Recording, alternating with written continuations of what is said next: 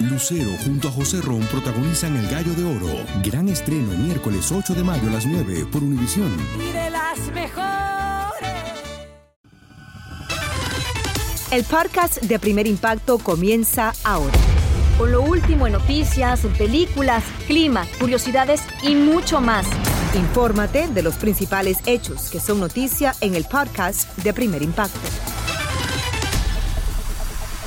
Muy buenas tardes y bienvenidos a Primer Impacto. Les saluda Michelle Galván. Y también les saluda Pamela Silva. Gracias por estar con nosotros. Comenzamos. Mire usted, el ardiente desierto de Arizona truncó la felicidad de una joven pareja que cruzó la frontera entre México y Estados Unidos buscando alcanzar el sueño americano.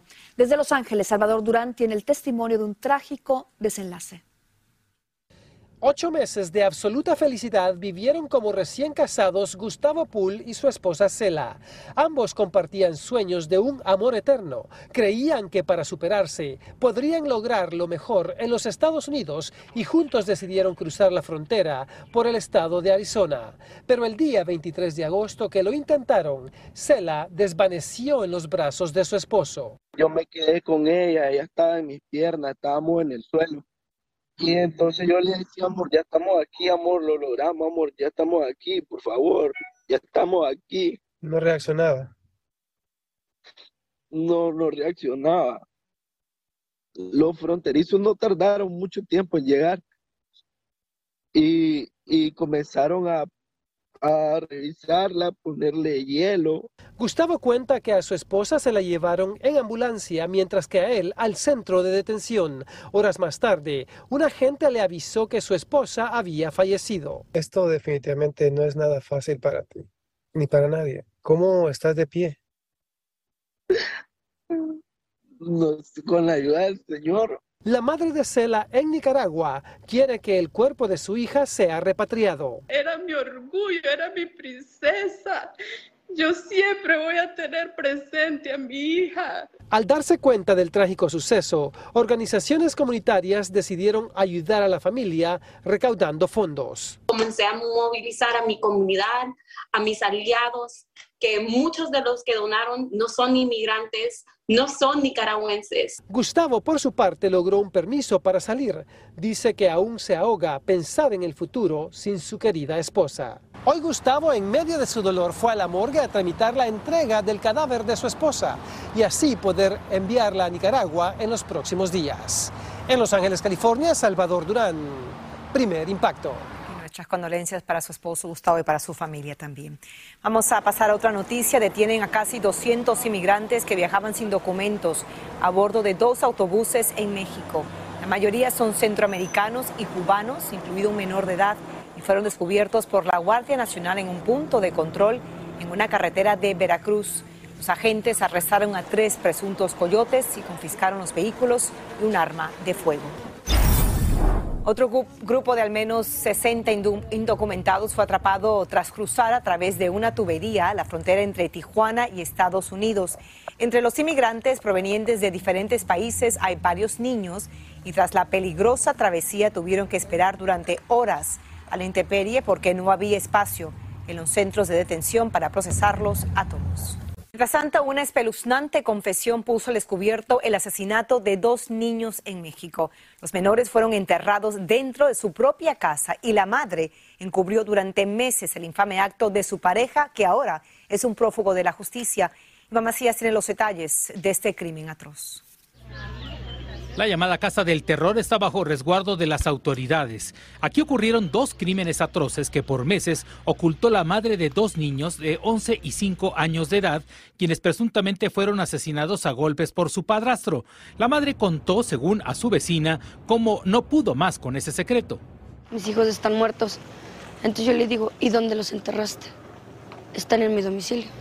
Según ella, el niño de 11 años fue asesinado a golpes en enero de este año y cinco meses después, el padrastro mató también a golpes a la niña. El niño más grandecito estaba en un bote de plástico con bolsas negras, la niña estaba en una caja. Entonces, pues sí fue algo, verlo fue algo aterrador.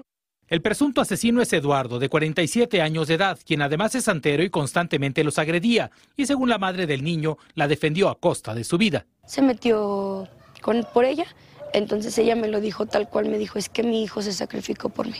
Los vecinos de este barrio en San Luis Potosí aseguran que tenían poco tiempo viviendo ahí y aparentaban ser una familia normal, que casi no veían a los pequeños. Eh, uno de los niños estaba desaparecido, pero yo dije, pues, ¿a poco la señora anda tan tranquila como si nada?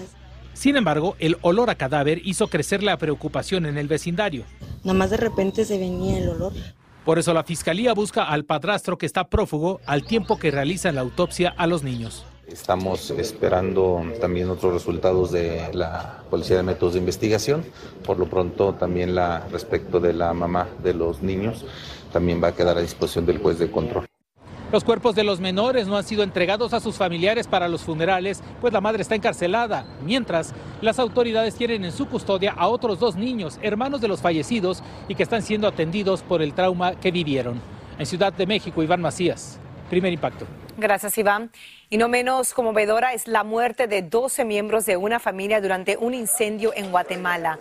Al parecer, su vivienda se prendió en llamas mientras cocinaban y tras sofocar el fuego, los bomberos encontraron a seis adultos y seis menores, incluidos varios bebés que perdieron la vida por inhalar el humo.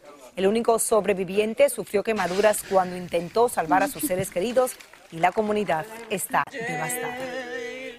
Una cita romántica terminó convertida en un episodio aterrador para un joven que utilizó una conocida red social para invitar a un desconocido a su casa.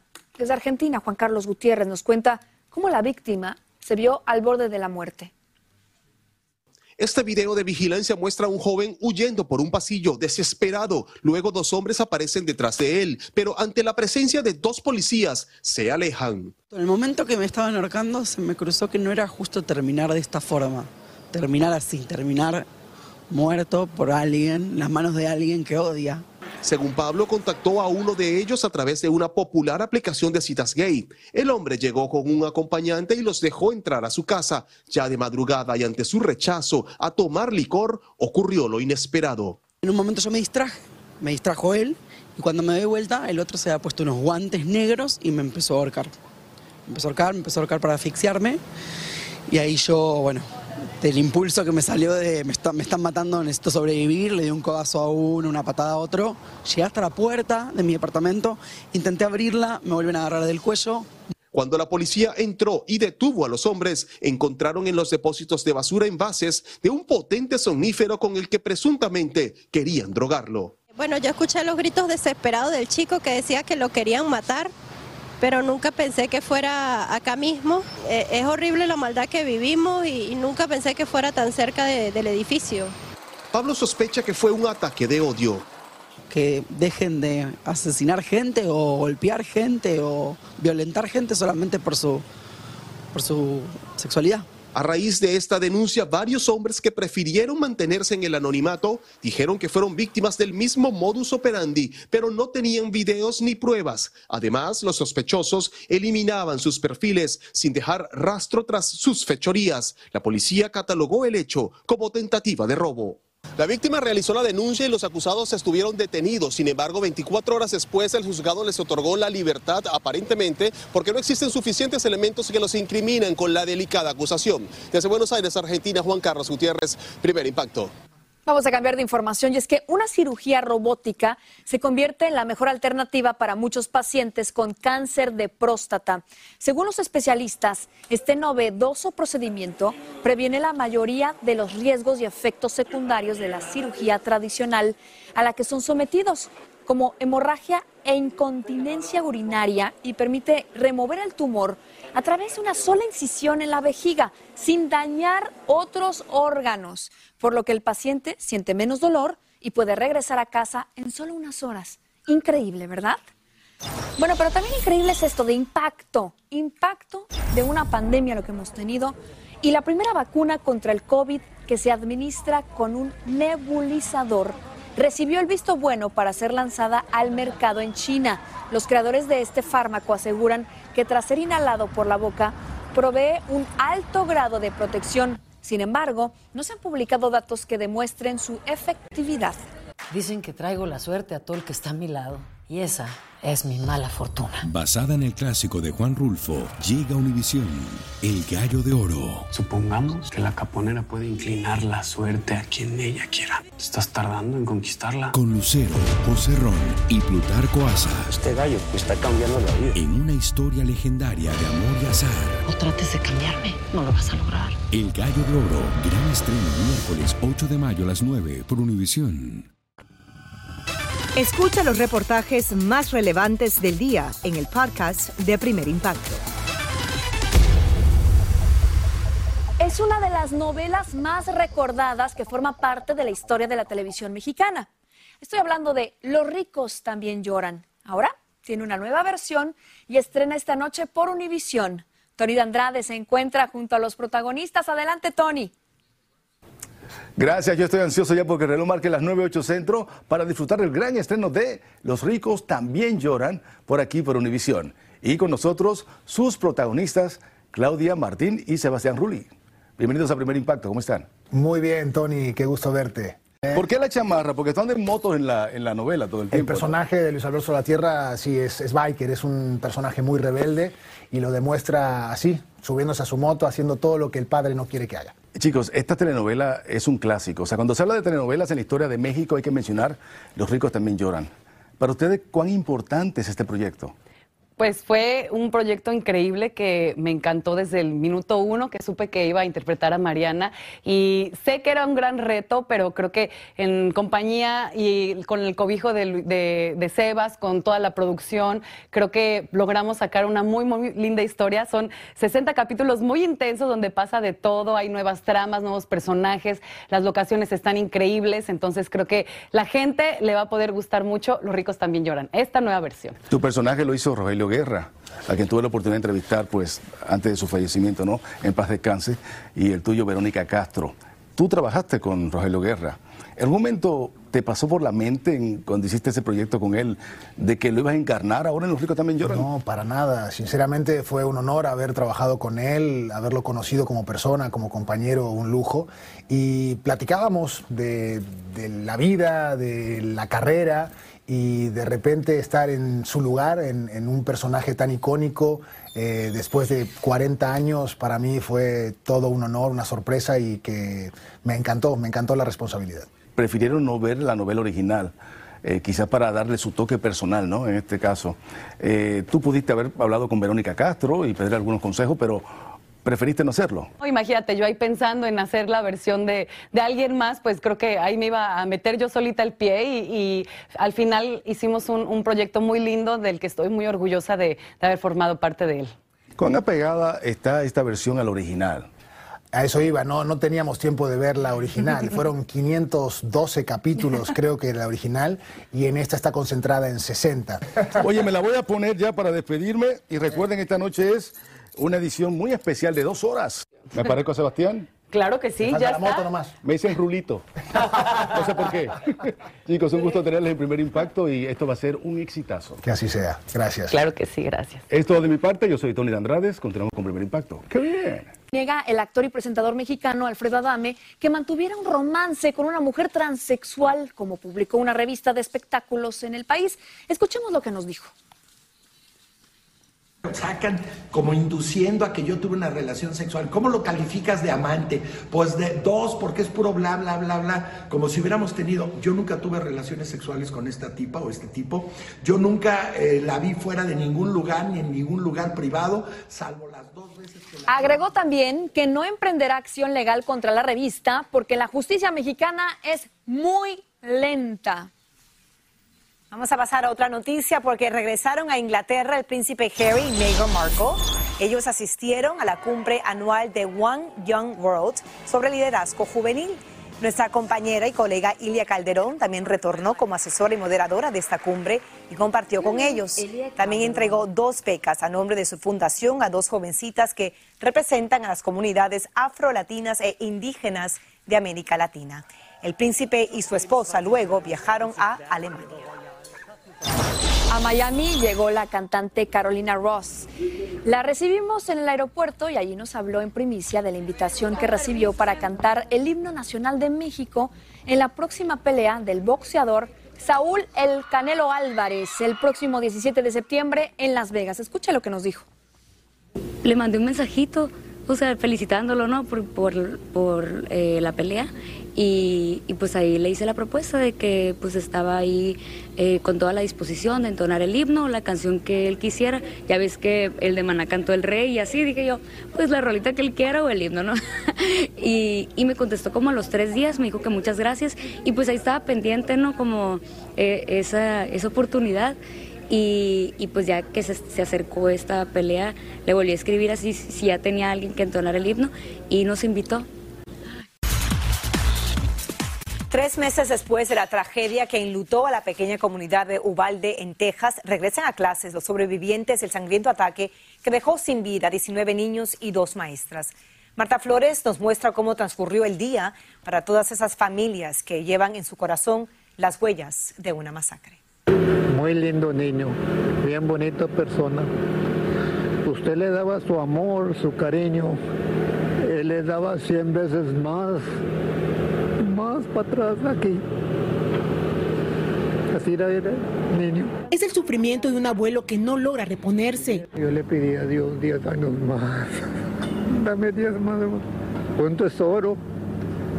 Un tesoro de amor, de cariños, de besos, de abrazos. Recorre las escuelas imaginándose que en algún momento lo verá con vida. Recuerda con dolor cómo le pedía a su nieto que se cuidara. Decía Josecito, si oyes tiros, no corras, tírate en el suelo, escóndate. Yo creo que se hizo eso, alcanzó a hacer eso. Hoy se aferra una de las mascotas que fueron traídas a las escuelas para confortar a los estudiantes en el primer día de clases. Son terapeutas de cuatro patas, mascotas como Terry, que visitaron salón por salón. Es importante, dice, que los niños vuelvan a sonreír y que por un momento dejen la ansiedad. Un día sombrío, la sonrisa y alegría por regresar a la escuela se tornó en tristeza. Desde muy temprano, padres de familia llegaron a dejar a sus hijos con temor, angustia y en medio de una fuerte seguridad policíaca. ¿Tienes miedo?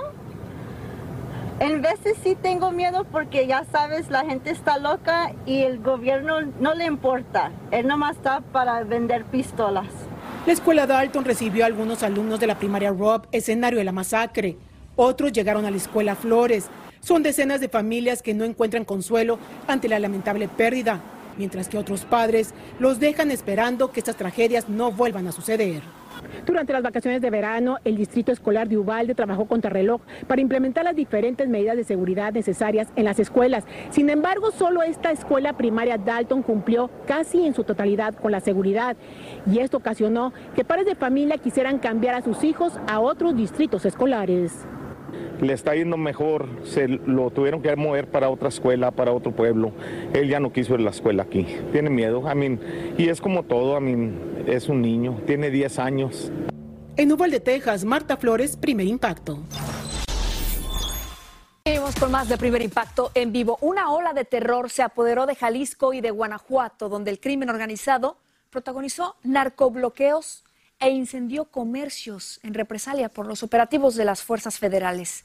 Atsiri Cárdenas tiene el testimonio de una pareja que fue víctima de un acto brutal y aseguran que están vivos de milagro. Cuando estas imágenes comenzaron a difundirse por redes sociales, la respuesta de miles fue de suma indignación. En ella se ve como un auto de color negro obstruye la circulación en una vía de ingreso a Zapopan, Jalisco, y de él descienden cuatro hombres armados. Quien conduce el vehículo amarillo detrás de ellos trata infructuosamente de escapar dando marcha atrás, pero no lo logra. Es entonces que uno de los malhechores abre la puerta del copiloto y desciende un hombre. Del lado del piloto baja una mujer con una niña en brazos. Se trataba de Vanessa Joaquín, su esposo Rodrigo Hernández y su pequeña hija de tres años. Vanessa y Joaquín esperaban lo peor. O sea, no entendíamos el por qué nosotros o qué habíamos hecho mal para que fuera hacia nosotros. Estábamos en shock, nos quedamos en shock no, no sabemos nada, no, Sabíamos que estábamos con vida, sabía que estábamos los tres porque desde que nos bajamos los tres estuvimos juntos. pero no sabíamos, o sea, se nos cerró la mente. En segundo, los delincuentes rociaron de combustible el interior del vehículo, le prendieron fuego y huyeron en el mismo auto en que llegaron, no sin antes lo que parece ser efectuar varios disparos al aire. A la hora de que pasa esto, eh, mi esposa se baja, la niña venía acostada en la parte de atrás, eh, jala a la niña de un pie, yo a la hora de bajarme volteo y veo que ya la traía. Entonces, pues ya fue, vámonos. Vanessa y Rodrigo fueron parte de las decenas de víctimas inocentes, algunas de ellas mortales, que la noche del martes 9 de agosto y la madrugada del miércoles 10 sufrieron la furia desmedida de los miembros de un poderoso cártel criminal mexicano.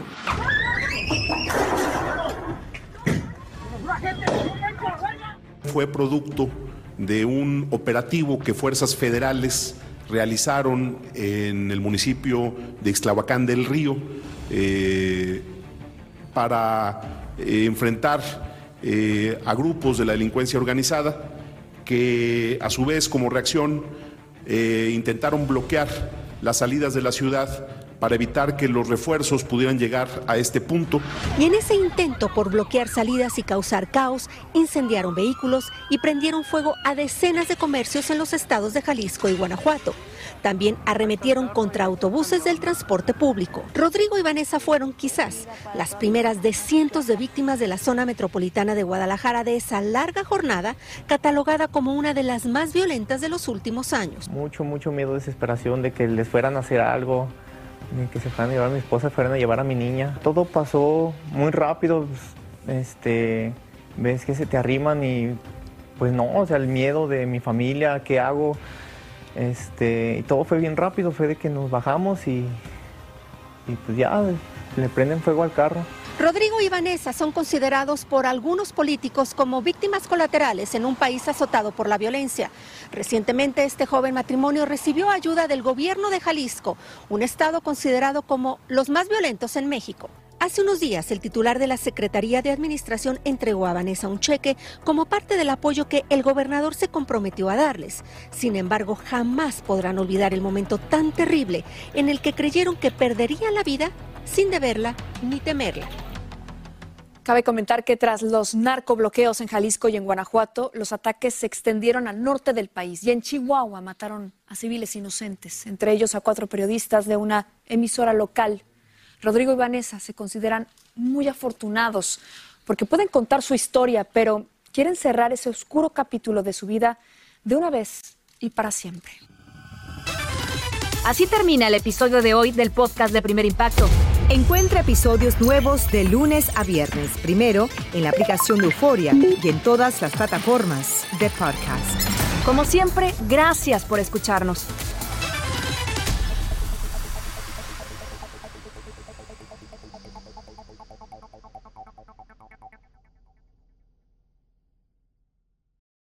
Lucero junto a José Ron protagonizan El Gallo de Oro. Gran estreno miércoles 8 de mayo a las 9 por Univisión. Y las mejores.